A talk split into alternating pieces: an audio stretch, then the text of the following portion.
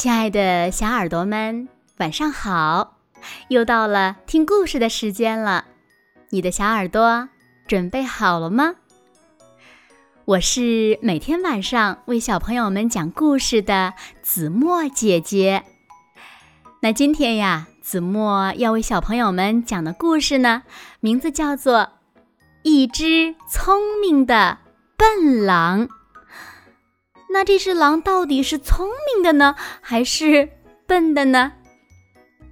让我们一起来从今天的故事中寻找答案吧。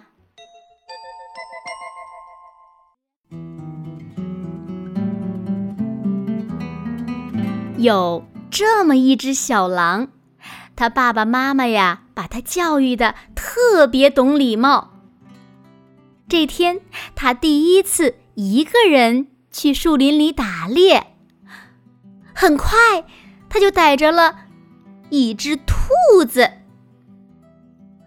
你好，在我吃掉你之前，你还有什么愿望吗？啊，嗯，小狼先生，我琢磨着，我应该不能期待得到自由吧？啊，那当然不能了。啊，那么，那么我的愿望是，你，你，你给我读个故事吧。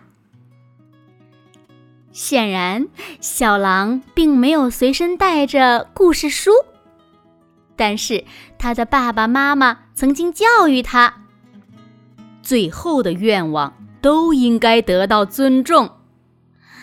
哦，那好吧，看来我不得不回家去拿。啊，我我不会跑的，我连一根绒毛都不会动，我我我保证。小狼就跑回家找故事书去了。不一会儿，小狼胳膊底下夹着他自己最喜欢的故事书回来了。咦？但是兔子不见了。唉。他跑了，哼，骗子！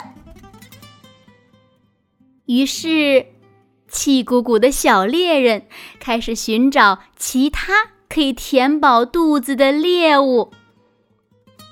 小狼逮住了一只小鸡。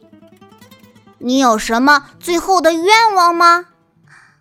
呃，自由？哼，没门儿！我都要饿死了。那么，我想要你给我演奏个曲子。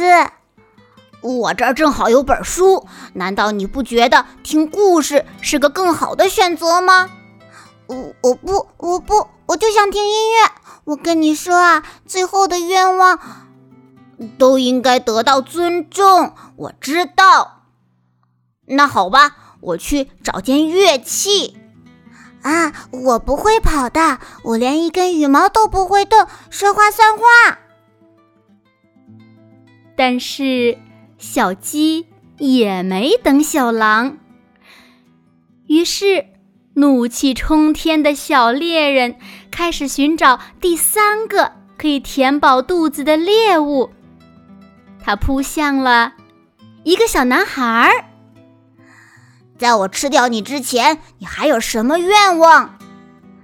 我，我想要一张画像，求你了。一想到要第三次跑回家，小狼差点儿就发火了。不过，小男孩并没有要求得到自由，他还说：“啊，求你了，求你了。”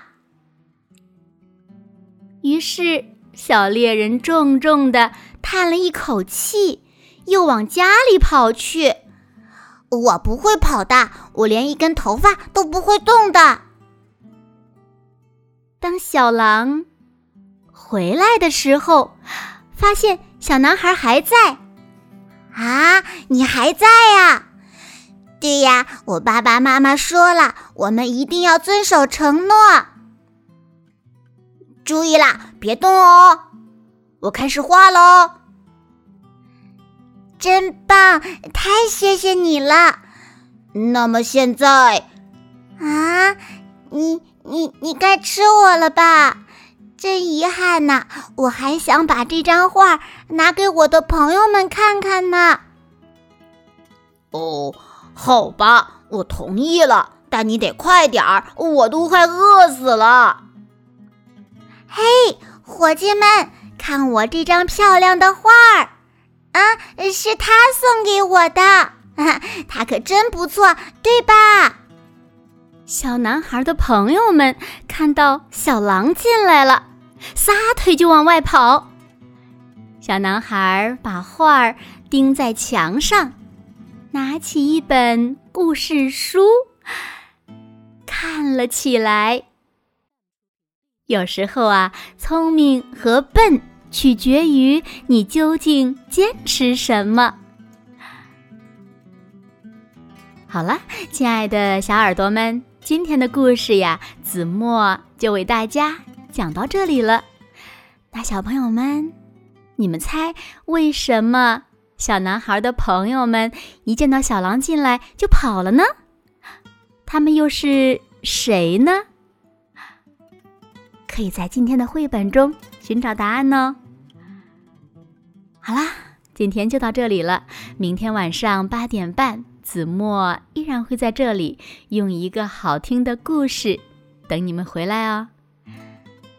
那如果小朋友们喜欢听子墨讲的故事，也不要忘了在文末点亮再看和赞，给子墨加油和鼓励哦。当然了，也希望小朋友们把子墨讲的故事分享给你身边更多的好朋友，让他们呀和你们一样，每天晚上八点半都能听到子墨讲的好听的故事。好吗？当然了，更多好听好玩的故事，也欢迎小朋友们关注子墨讲故事的微信公众号，更多好听好玩的故事等你来听哦。现在睡觉时间到了，请小朋友们轻轻的闭上眼睛，一起进入甜蜜的梦乡啦。完喽。